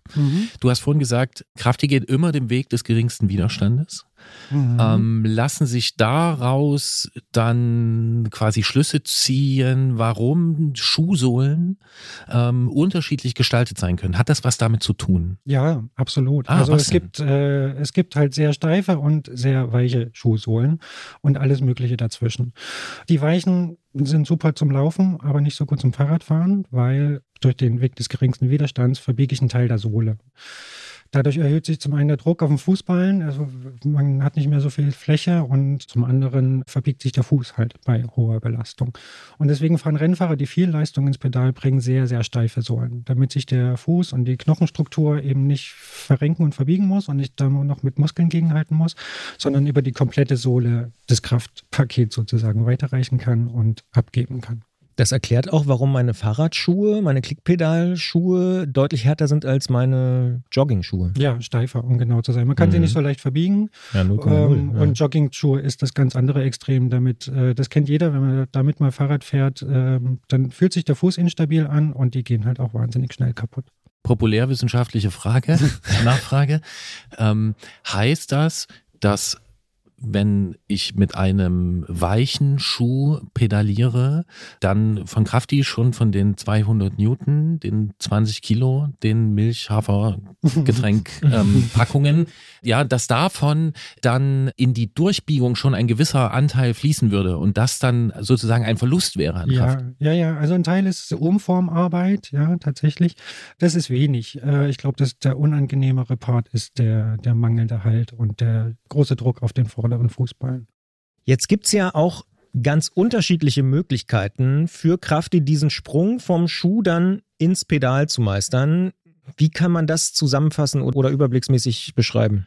Du meinst das Pedal an sich? Na, also wie, wie sozusagen Krafti da jetzt vom Schuh zum Pedal kommt. Genau, man, ja, man kann grob unterscheiden zwischen ja, losen Flachpedale und fixen Systemen. Da würde ich jetzt mal den Riemen noch dazu zählen, weil damit kann man auch den, den Schuh fixieren.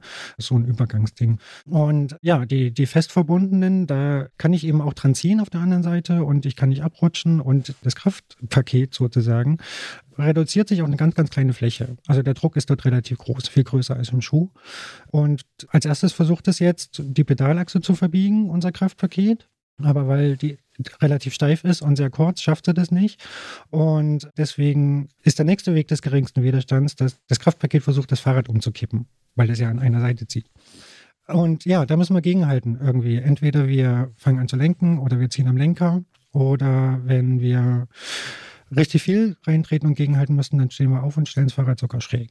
Ich ahne schon was, was du vorhin zu seinem Charakter gesagt hast, ja, dass Ja. das halt schon krass ist, ne, dass es so sowas auslösen kann. Und wenn ich dich jetzt richtig verstehe, ist der Weg des geringsten Widerstandes an dieser Stelle wieder Kurbel verbiegen schaffe ich nicht, Pedalachse verbiegen schaffe ich nicht, also bleibt mir nur Fahrrad umkippen. Genau. So und damit das nicht passiert, da darum darf sich jetzt Jens Klötzer, der pedaliert, kümmern. Genau, der kümmert sich darum. Das ist ein Automatismus. Das ist halt Fahrradfahren. Und der nächste Weg des geringeren Widerstandes ist, dass die Kurbel anfängt, sich zu drehen. Und dann geht die Reise weiter ins Fahrrad. Ja, wir wollen noch nicht zu weit vorgreifen. Ne? Das Thema Kurbel, das werden wir nicht in dieser Ausgabe von Krafti, ein Kraftpaket geht auf Reisen, erschöpfend behandeln. Ich möchte noch mal ein Stück zurück, was du vorhin genannt hast. Es gibt diese verschiedenen äh, Pedalsysteme. Du hast von einer sehr kleinen Fläche gesprochen, auf der sich die Kraft dann konzentriert. Jetzt muss es ja eine Ursache dafür geben, dass es diese verschiedenen Pedalsysteme gibt. Und ich vermute jetzt mal, ganz nebulös, dass das eventuell auch etwas mit unserem Kraftpaket zu tun hat. Dass man vielleicht irgendwann gesagt hat, wir brauchen diese Art von System, weil dann geht's besser. Du meinst, dass sich verschiedene Klicksysteme entwickelt Zum? Beispiel, wir haben ja die große Unterscheidung Ja. zwischen Klicksystemen Ja. und Ja. von alltäglichen Pedalen, Flat Pedals. Ja, ja, das sind oft sind da ergonomische Gesichtspunkte dahinter. Also Rennradpedale haben halt vergleichsweise große Fläche, womit sich mehr Kraft übertragen lässt oder bei geringem Druck mehr Kraft übertragen lässt. Wobei sich das auch mit sehr, sehr steifen Carbonsäulen kompensieren ließe. Also das ähm, wäre nicht das Problem. Beim Rennrad hat man das halt auch aus der Sicherheit wegen gewählt, weil ein starker Sprinter, der jetzt 200 Kilo ins Pedal tritt und auf der anderen Seite noch 50 Kilo hochzieht Also Pedal, zehnmal so viel wie Krafti. Ungefähr, ja, genau. Und auf der anderen Seite nochmal 50 Kilo nach oben zieht, der muss halt fest im Sattel sitzen, im Wortsinne. Und also fest im Pedal sitzen und da darf nichts passieren. Und da ist die halt die Bindung relativ stark. Ja, und große, große Flächen, damit, äh, damit da nichts rausreißt. Das ist bei Mountainbike-Pedalen anders. Die haben eine relativ kleine Fläche, ähm, weil die Kräfte einfach nicht so hoch sind und man auch schneller rein und raus möchte. Die Kräfte am Mountainbike-Pedal sind nicht so hoch. Also es wird nicht so gesprintet, sag ich mal. Ja, also im, so im Alltagsgebrauch schon. auf, äh, auf aber, kurzem Wege sozusagen. äh, ja. der, der, der Spezialdisziplin-Sprint oder Bahnsprint beim Rennrad, das erfordert besonders feste Bindungen. Jetzt hast du ja schon angesprochen, dass Krafti immer, wie hast du es genannt, den Weg des geringsten Widerstandes äh, wählt. Aber wir wollen ja eigentlich, dass Krafti mit dem Pedal irgendwas macht und dass sich da irgendwas bewegt. Also wie muss denn so ein Pedal dann beschaffen sein, damit Krafti nicht zur Seite geht, sondern nach vorn? Also es muss sich halt, es muss sich um eine eigene Achse drehen können und eben nur um die eine. Äh, ansonsten ist es fixiert in der, im Kurbelarm und fixiert am Schuh. Und mit diesem einen Freiheitsgrad überträgt dann das Pedal die, die Kraft in Form eines Momentes, das ist dann die nächste Umwandlung, abhängig von der Hebellänge weiter zum Antrieb. Moment. Was ist ein Moment? ein Drehmoment. Ja, ein Moment ist eine Kraft mit einem Hebelarm, die irgendwas zieht und um eine Achse dreht. Und äh, ja, je länger dieser Arm ist, desto weniger Kraft brauche ich, um jetzt einen bestimmten Widerstand zu überwinden zum Beispiel. Ist das Und dieses Hebelgesetz? Das ist dieses berühmte Hebelgesetz, ja, Grundkurs Physik.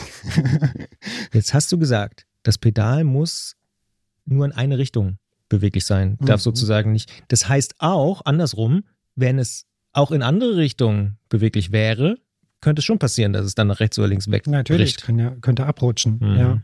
Also da Deswegen- würde sich Krafti schon den Weg des geringsten Widerstandes Genau. suchen und Ja, dann sagen, ja, bam, hier, Ja, tschüss. Ja. Nee, klar, die Widerstände, wo es nicht hin soll, das ist unser Kraftpaket, die müssen natürlich groß genug sein, um Unfälle zu vermeiden.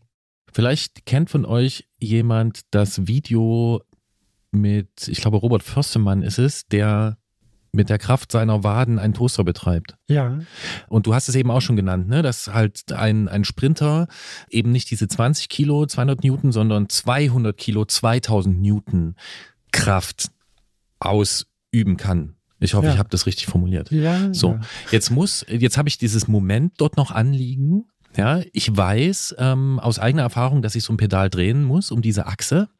Ich stelle mir jetzt vor, dass da schon sehr große Kräfte drin auftreten und ich frage mich, wie das technisch gelöst wird, dass so ein Pedal hunderttausende Umdrehungen aushält Mhm. und immer diese Kraft zuverlässig übertragen kann. Ich vermute, das ist dann, da, da wird Kraft die sehr groß da drin. Ja, na klar. Also die Flächen werden halt sehr viel kleiner. Zunächst mal schon am, am also am Einklick oder an der Aufstandsfläche selber. Da haben wir, weiß ich nicht, noch 10 bis 5 Prozent von der, von der ursprünglichen Sohlenfläche übrig, äh, wo das dann übertragen wird. Und dann geht es halt in die Achse rein und noch auf die Lager und dann werden das wirklich nur noch ganz, ganz kleine Flächen. Und das heißt, Und- auf ganz kleiner Fläche ist trotzdem genauso viel Kraft oder? Ja klar, die Kraft bleibt ja die gleiche. Und das heißt, so wie die Fläche kleiner wird, erhöht sich der Druck. 10% Fläche heißt verzehnfachter Druck. Ja, und im Pedal an den Lagerkugeln haben wir vielleicht noch 1% oder 0,5, ich weiß es nicht, ausgerechnet nicht. Welche, halten- welche Kugeln denn eigentlich hier? Wie halten die das denn aus überhaupt? Äh, ja, ne, also sie sind, die sind halt besonders hart, ja. Also so ein Fußsohle ähm, oder so eine Einlegesohle ist ja noch relativ weich. Soll sich auch ein bisschen verformen, um zu polstern. Und äh, die Oberflächen sol- von solchen Lagerkugeln sind halt Metall und gehärtet und äh, mit äh, Schmiermitteln versehen und so. Da muss man einigen Aufwand betreiben, äh, damit so kleine Lager diesen Druck standhalten, ja. Okay, also wir haben es offensichtlich mit Lagern zu tun, also mit Kugellagern. Mhm. Oder Nadellagern und beides, ja. Gleitlager gibt es, glaube ich, auch. Gibt es auch bei ganz billigen, günstigen Modellen, ja. Die teureren sind dann Nadellager oder einstellbare Kugellager. Ja. Genau. Wie viele Kugeln sind in so einem Pedalkugellager drin? Also boah, schätzungsweise neun bis elf und wir haben meistens drei, mindestens drei Lagerstellen. Ja, und sind diese, wenn Kraft die dort wirkt, oder wie manche auch sagen, draufhämmert, ähm, sind alle neun Kugeln, wenn wir jetzt mal von neun ausgehen, sind alle neun Kugeln gleichermaßen mit Kraft beaufschlagt, sagt man, glaube ich, oder ändert sich das immer? Immer die, die oben liegen. Ja. Da drücken dann die Lagerringe aufeinander und die Kugeln werden zusammengedrückt und die unten. Das heißt, 200 Kilo, Mhm. der Sprinter, der vorhin genannt wurde, Mhm. verteilen sich jeweils auf nur vier kleine Kugeln. Ja. Mit einem Durchmesser von ungefähr Quadratmikrometer. Wenige Quadrat. Ja, also es ist, Ja. wir, wir sprechen von Millimetern Durchmesser, genau, richtig? Genau. Ja, Lagerkugeln von wenigen Millimetern oder Walzen von wenigen Millimetern. Ja. Und das wird ja dann so eine Punkt- oder Strichbelastung. Das heißt ja aber auch hier im Alltag, ne? Nehmen wir mal unser Stadtrat sportlich gefahren mit den 20 Milchpaketen. Mhm. Die drücken jetzt wirklich quasi wie auf so eine Spitze mhm. auf so ein ganz, ganz kleines Ding. Und das Genau. geht nicht kaputt. kurzzeitig, ja, wenn ich reintrete. Ne? Das ist, also über die Dauer ist es dann, muss man es ein bisschen nivellieren, weil es gibt Todpunkte, wo nichts passiert und Rollphasen, Mhm. äh, wo nichts passiert, aber in den Zeiten, wo das Pedal quasi oder die Kurbel auf 90 Grad Stellung ist, im Zeitpunkt der größten Last, dann jedes Mal für den Bruchteil einer Sekunde. Das ist schon krass, weil wenn ich mir vorstelle, 20 Milchpakete fallen auf eine Orange, Mhm. Dann ist die Orange futsch. Ja, aber dein Pedal ist ja nicht beschaffen wie eine Orange zum Glück. Naja, aber ich Ja. meine mal. Ja. Wer von Selbst wenn es euch, ein Apfel wäre. ja, wer von euch hat in den letzten fünf Jahren irgendwann mal seine Pedale geserviced, geöffnet, Lager nachgeschmiert? Ich nicht. Ich auch nicht. Ich habe Speedplay abgewählt. Okay, aber äh, also Aus diesem Grund. wie ja. lange hat man gebraucht, um Pedale herstellen zu können, die das wirklich als Dauerlast quasi, also Ja, ein okay, Fahrradleben ja, lang aushalten? Ja, natürlich Jahrzehnte. Ja, früher musste man das immer machen, diese Lagerkronen öffnen und dann war das auch eingefressen und Kugeln austauschen, neu fetten jedes Jahr. Weil da noch Ähm, Apfelsinen drin waren. Genau, aber das kann man sich inzwischen sparen. Also ein gutes Pedal hält ein Fahrradleben lang, ohne dass man was machen muss. Ist schon krass. Mhm. Ja, finde ich nämlich auch krass angesichts dieser Belastung. Jetzt sind wir schon mit Kraft eine ganze Weile im Pedal, äh, werden bald rausgehen. Pedalachse hast du schon erwähnt. Was ich noch gern wissen würde, ist, ähm, hat Kraft die relevante Verluste erlitten? Hm, äh, in Größenordnungen relevant eigentlich nicht. Ja, ein paar Verluste klar durch die Ausgleichsbewegungen, also diese, diesen Kräfteausgleich. Welchen? Sag's bitte. Ähm, dass ich da, also dass ich nicht in der Mitte äh, äh, über dem Schwerpunkt vom Fahrrad die Kraft einleiten kann, sondern immer sie links und rechts daneben irgendwo einleite. Ja, je größer der Hebel, desto mehr ist das Fahrrad bestrebt, an dieser Stelle umzukippen. Deswegen gibt es die Theorie, möglichst kurze Pedalachsen zu fahren auch, damit das nicht so hin und her kippelt. ähm, aber das hat dann natürlich dann wieder ergonomische Nachteile. Grenzen und so Ja, weiter. Ja. Genau. Diese Ausgleichsbewegungen kosten mich jetzt im Körper ein bisschen Kraft, was man schlecht ausrechnen kann. Es kostet ein bisschen Rollwiderstand, weil ich da so ein bisschen Ausgleichslenkbewegungen mache, wo ein bisschen Reibungsverluste entstehen und ansonsten ein bisschen Lagerreibung, aber die ist verschwindend gering. Und die Ausgleichsbewegung, die Kraft, die ich dafür brauche, das ist ja eigentlich auch eine andere als Krafti, ne? Das ist ja, ein anderes. Also ne, sie, sie gehört mit dazu, ja, es ist ein Gegenlager. Ich brauche ja dieses Kräftegleichgewicht Ja. und wenn ich ordentlich am Lenker ziehe, kann ich auch wieder mehr gegendrücken ins Pedal hinein. Also insofern ist es schon ein bisschen abhängig.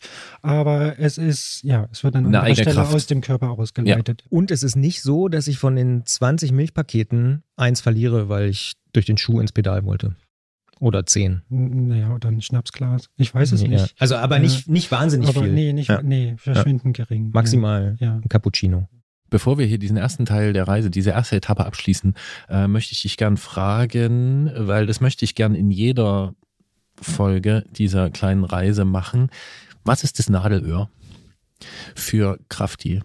Also ich habe jetzt diese, diese, diese, diesen minimalen Anteil dieser Kugeloberflächen von vielleicht vier, fünf Kugeln vor Augen. Frage mich, ob es eine andere Stelle gibt, wo dann ein größerer Druck herrscht oder, oder ist es dieser Punkt oder kann man es nicht genau benennen? Man kann es nicht benennen, weil du, ähm, also die Bauteile sind ja alle dafür ausgelegt, um genau diesen Job zu erfüllen und äh, sind alle entsprechend dimensioniert und äh, insofern bei einer guten und stimmigen Konstruktion gibt es kein Nadelöhr. Also alle Bauteile sind richtig ausgelegt. Oder das Bauteil es würde bedeuten, dass zuerst irgendwas kaputt geht, äh, weil die Last zu groß wird. Also es werden halt unvorstellbar große Zahlen. Wenn man sich jetzt Druck in, weiß nicht, Kilogramm pro Quadratmeter vorstellt, dann sind die Zahlen so groß, dass man sie nicht mehr begreifen kann, weil es um Flächen von Mikrometern geht. Und das ist die Stelle, an der ich zum ersten Mal sage, Krafti, alle Achtung, was aus dir wird, was du so machst in unserem Antrieb. Und ich bin dann auch gleich ziemlich gespannt auf die nächste Etappe von Kraftis Reise durch den Fahrradantrieb. Und diese Etappe geht äh, vom Kurbelarm, und zwar dort, wo die Pedalachse in den Kurbelarm geschraubt ist, bis zum Kettenblatt. Vielleicht geht es unseren Hörerinnen und Hörern ähnlich wie uns. Ähm, also ich bin gespannt. Ich glaube, ihr beiden seid auch gespannt, oder? Tierisch. Ja? Wenn ihr da draußen Fragen habt zu bestimmten Aspekten auf dieser Etappe, Kurbelarm und Kettenblatt, dann lasst uns das doch wissen. Schreibt uns eine Mail an antritt.detektor.fm. Krafti wird demnächst hier wieder seinen Auftritt haben. Wie am Anfang schon gesagt, wird es nicht so sein, dass wir in jeder Ausgabe von Klinge bei Klötzer über Krafti sprechen, weil ab und zu passieren ja noch andere Sachen in dieser Fahrradwelt. Die werden wir natürlich weiter ähm, wie gewohnt aufgreifen. Aber wenn ihr Fragen habt, teilt sie uns gern mit. Und bisher kann ich sagen, also auch wenn ich ganz hinten in der letzten Reihe sitze und ab und zu meine Apfelsine nach vorn schmeiße. Jens, ich bedanke mich für diese, deine Reiseleitertätigkeit auf dieser ersten Etappe. Es macht mir großen Spaß. Hat mich auch gefreut. Bis zum nächsten Mal. Bis bald. Gute Reise, Krafti.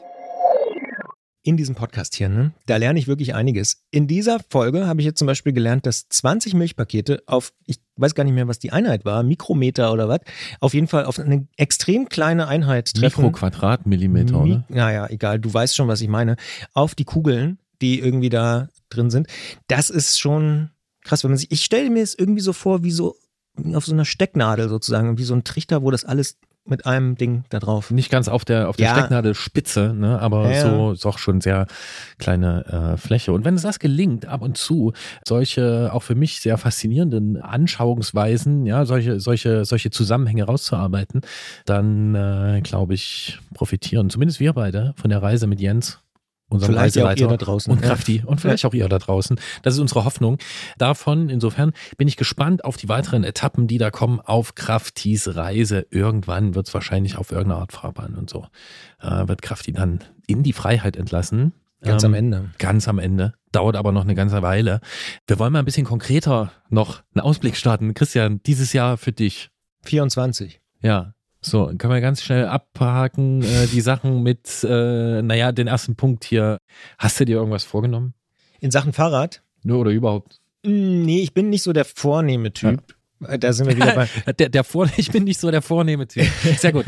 ja, kann man natürlich auch wieder anders verstehen. Na, vielleicht sind wir da wieder am Anfang von der Episode. Hier Stichwort Silvester und so. Ich bin nicht so ein Freund davon zu sagen, ah ja, hier, jetzt ist neues Jahr und jetzt mache ich irgendwas anders, sondern wenn ich denke, ich will irgendwas anders machen, dann mache ich es auch im November oder im August oder so. Deswegen, so, ich, ja, nee, nee, ich nehme mir eigentlich schon seit Jahren, ich hab, weiß überhaupt nicht, ob ich mir jemals schon im neuen Jahr was vorgenommen habe. Nee, nee, meine ich nicht.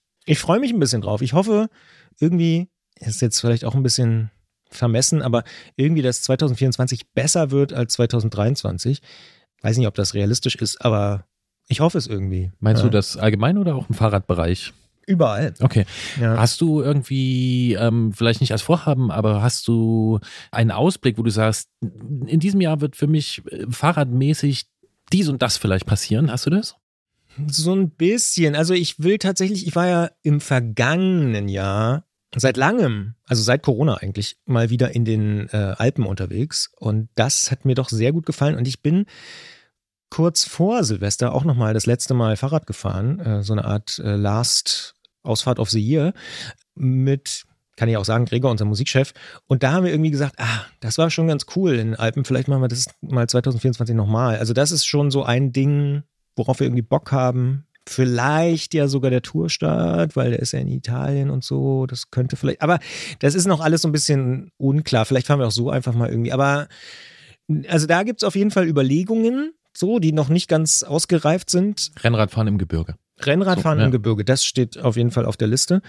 Mal ansonsten bin ich tatsächlich mit dem vergangenen Jahr fahrradmäßig ganz zufrieden und wäre schon froh, wenn ich das in diesem Jahr, ich sag mal, ungefähr so wiederholen könnte.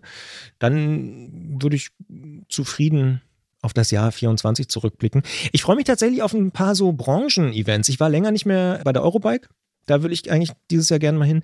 Ich bin demnächst auch noch mal äh, in Frankfurt bei einer anderen Fahrradveranstaltung. Also ich glaube, ich habe irgendwie dieses Jahr wieder so ein bisschen mehr Bock, andere Leute in Sachen Fahrrad auch zu treffen. So. Und äh, du hast ja auch noch eine Idee, was wir vielleicht mal mit dem Antritt machen könnten und so. Ja, Ja, ja du hast Die viele eine- Ideen, was wir mit dem Ja, Antritt ja, machen ja. könnten. Also, ja, nee, also ich freue mich auf das Jahr. Ah ja, das ist gut. Und ähm, ich merke so ein bisschen, du hast ja Corona angesprochen, dass das bei mir jetzt so ein bisschen so sehr im Hintergrund schon ist. Also das, ich, ich weiß nicht, das ist so ein bisschen, das ist ein bisschen fast wie abgehakt, auch wenn es natürlich nicht vorbei, vorbei, ich weiß alles und so, aber irgendwie normalisiert sich vieles wieder. Das ist überhaupt vielleicht so meine große Hoffnung für 24, dass sich viele Dinge wieder normalisieren und zwar im positiven Sinne. Wie ist es bei dir? Du warst schon viel mit, der, mit dem Finger auf der Landkarte wahrscheinlich, kann ich mir vorstellen. Auf jeden Fall. Mhm. Also ja, ja, ja, ja. Also solche Ideen gibt's genug und ich äh, entdecke gerade. Ich wette, Gebirge und Fahrrad hat auch, war, ist auch bei solchen Ideen mit dabei. ja, Ja. auf jeden Fall, auf jeden Fall. Der grinst da. Ja, ja. Ja. Ich entdecke gerade und frage mich, ob nur ich das tue oder ob das generell vielleicht auch so ein bisschen so ein Ding ist. Ich entdecke gerade die dünneren Reifen wieder, die schmaleren Reifen. Mhm. Also vom, me- meine These, die ich so beobachte für mich, ist, das Gravelbike hat jetzt das Rennrad so weit aufgeblasen, dass das Rennrad jetzt gucken kann, okay, was nehme ich mir davon mit, was nehme ich vielleicht nicht mit. Und äh, für mich bedeutet das dann auch, dass ich, gerade weil ich mir mit einigen Komplikationen jetzt einen alten Rahmen wieder als Winterrennrad aufgebaut habe, ich genieße es total. Was heißt dünnere Reifen bei dir? Hm, Die sind jetzt knappe drei, also gemessen 29. Das ist das dünnste, was ich gerade im Stall habe. ähm, aber Da hatte ey, ich schön dünneres. ja, Ja. aber, Aber, ey, ja. Winterrennrad ist einfach so gut. Ich habe mir gedacht, so Schutzblech? Schutzblech, festes Licht, Mhm. Also äh, verkabelt, Nabendynamo, Lappen natürlich, alles so wie das sein muss. Dabei sind mir zwei Dinge aufgefallen. Erstens, ich habe über irgendwas anderes nachgedacht, fahre da so los, fahre mit diesem Rad und denke mir irgendwann, Alter, das ist so geil, das macht so einen Spaß. Und dann kam so kurz in meinen Kopf und ich dachte so, vielleicht habe ich das in der Vergangenheit nur geahnt, wie cool das alles ist. Und alles, was ich in der Vergangenheit gemacht habe mit solchen Fahrrädern, das war eigentlich nur so eine Art Vorbereitung, weil aufgrund einer Ahnung. Aber irgendwie kam mir so, wie, wie, wie ist denn, wenn das jetzt noch geiler wird? Wenn mir das noch mehr Spaß macht und wenn das jetzt erst so aufgeht, weißt du? Ich kann das gerade ganz schwer beschreiben. Es kam so völlig unerwartet und ich dachte mir einfach so, ich, ich bin so dankbar dafür, dass ich so einfach zufriedenzustellen bin. Also ich brauche eine coole Straße, eine kleine oder einen Feldweg und ein schön funktionierendes Rad. Ähm, und dann, ja, Habe ich mich, also ich habe mich neu verliebt diesen Winter. In dein Winterrad und ins Fahrradfahren. In, ja, und in das Fahrradfahren mit dünnen Reifen, so die letzten Winter waren dann doch alle irgendwie eher dreckig. Gravelbike, Feldweg, irgendwas. In diesem Winter habe ich mir gedacht, was soll das eigentlich? Warum soll ich mich ständig da einsauen? ähm, das mache ich, ich fahre im, im Frühling, Sommer solche Wege. Ja. Äh, genau. Und ich habe, also neben dieser Umformung meiner Rennlenker-Zuneigung oder Weiterentwicklung oder irgendwas. Äh, ich habe angefangen, ähm, mich in die Welt des Kettewachsens einzuarbeiten. Oh, das Und- hast du schon angedeutet. Und du das ist krass. Ich bin, also, ich habe noch nicht. Äh, Kette wachsen Ultra mittlerweile schon fast. Nee, das nicht. Aber ich bin verblüfft. Ah, Und ja. es ist noch nicht so weit, dass ich da wirklich Erfahrungswerte teilen kann. Dazu möchte ich noch ein bisschen warten. Aber es ist äh, faszinierend und es ist echt angenehm. Also nichts mehr irgendwie vollgeschmierte Wade, Klamotten, irgendwas. So, ja, spannendes Thema. Genau. Das ist ähm, für Gut. mich so gerade, so wie sich das anfühlt. Und ich muss dich jetzt aber trotzdem noch was fragen Mhm. weil ich weiß, wir sind Fahrradpodcast, so und so. Ne? Aber wenn ich jetzt an 2024 denke, dann denke ich halt schon an die Wahlen, die uns bevorstehen. Das Superwahljahr. ja, ja, das Superwahljahr. Und im Moment ist es einfach so, dass ich das beobachte, dass ich mir so viel wie möglich dazu durchlese und anhöre. Du weißt vielleicht, worauf ich hinaus will. Also die Perspektiven sowohl für die Europawahl als auch für die Landtagswahlen in den drei Bundesländern, je nachdem, also die sind nicht so gut. Und ich, mich würde interessieren, weil ich weiß, dass du da manchmal einen anderen Blick drauf hast oder dass du da, du bist da einfach auch engagiert, wie dein Blick darauf ist. Wenn du sagst, 24 hoffst du auf Normalisierung, dann gehe ich davon aus, du denkst, Normalisierung ist möglich. Und ich glaube, du meinst nicht die falsche Richtung davon. Ja, ja, ah, das ist, das ist natürlich, jetzt machst du hier ganz am Ende dieser Ausgabe nochmal ein etwas größeres Fass auf. Dazu kommt ja übrigens noch die Wahl in den USA, ne? Ja, die, natürlich, Äh, spielt ja. auch, es gibt auch noch eine Russland-Wahl übrigens, ne? Mhm. Also so, Wahl ist vielleicht das falsche Wort in dem Fall, aber puh. Ich bin da ja tatsächlich, das wisst ihr ja da draußen ja auch irgendwie so ein Grundoptimist und denke, dass sich auf lange Sicht die Dinge doch, wenn man die größeren Zeitläufte, um das jetzt mal so schwulstig auszudrücken, sich anschaut, wird's generell schon besser.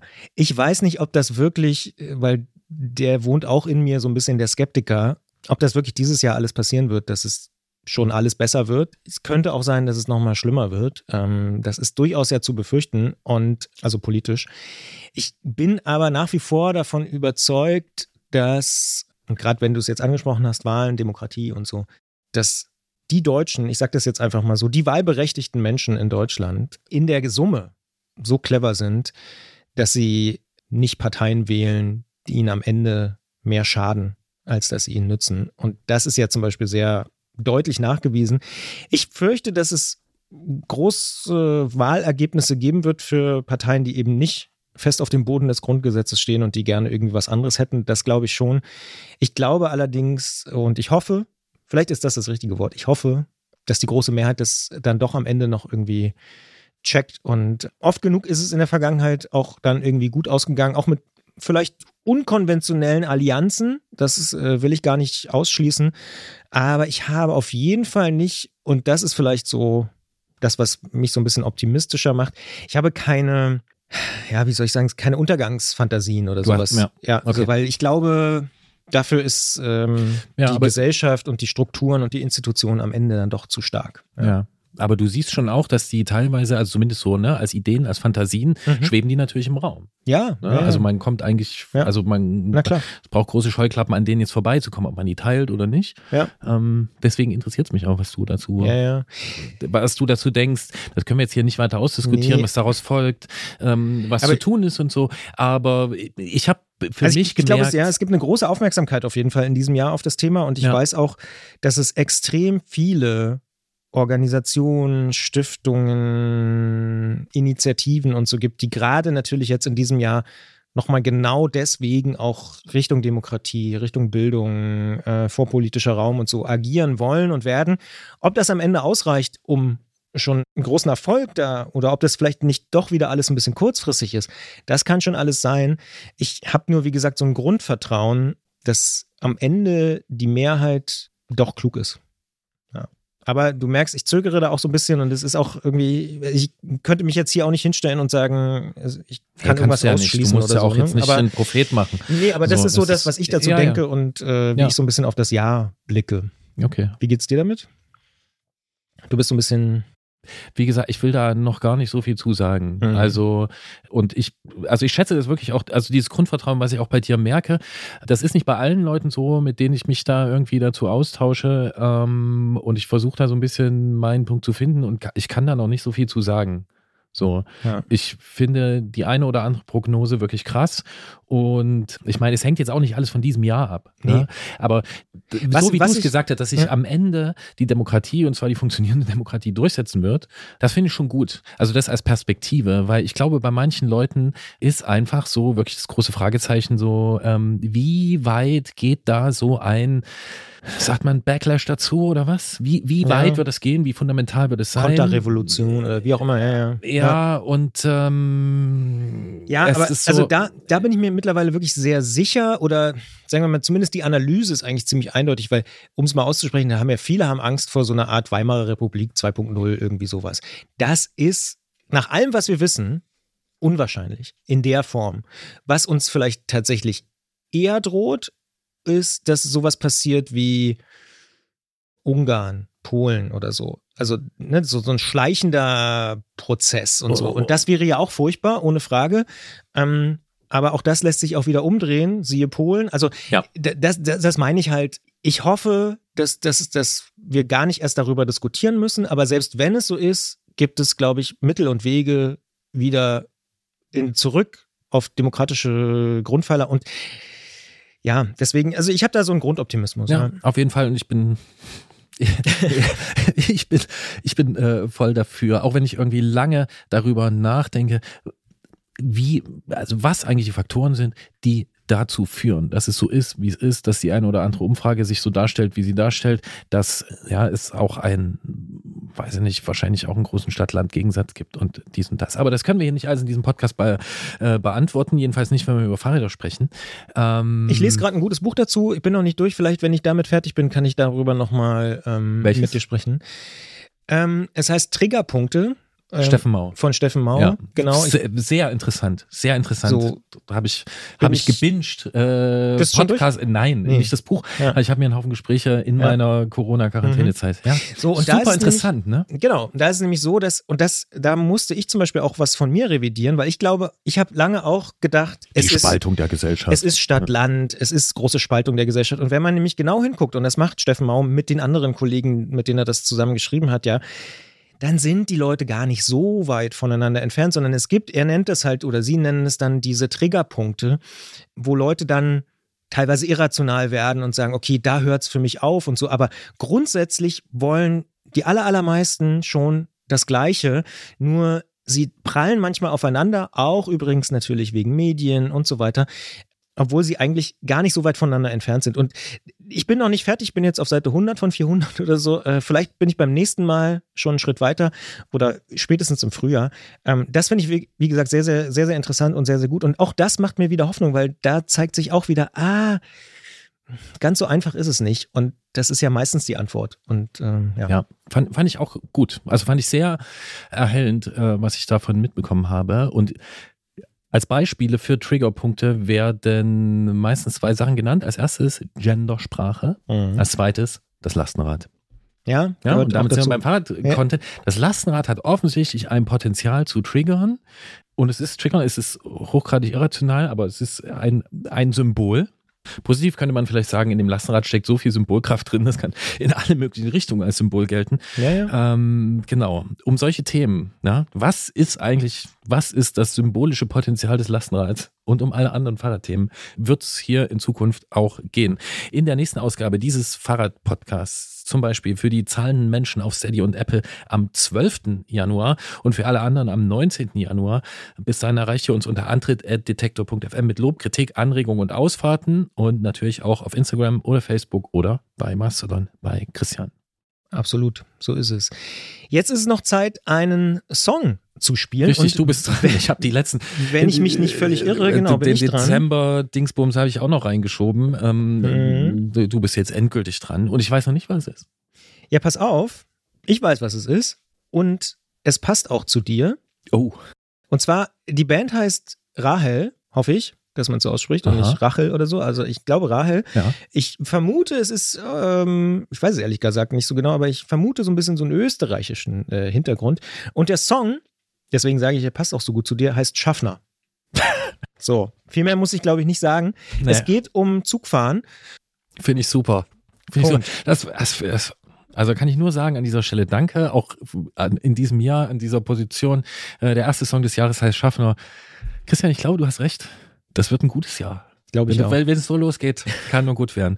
Ich wünsche gute Fahrt mit allen möglichen Fahrzeugen. Nein, bevorzugt die, die einspurigen und die schienengebundenen natürlich. In diesem Sinne. Kommt gut rein.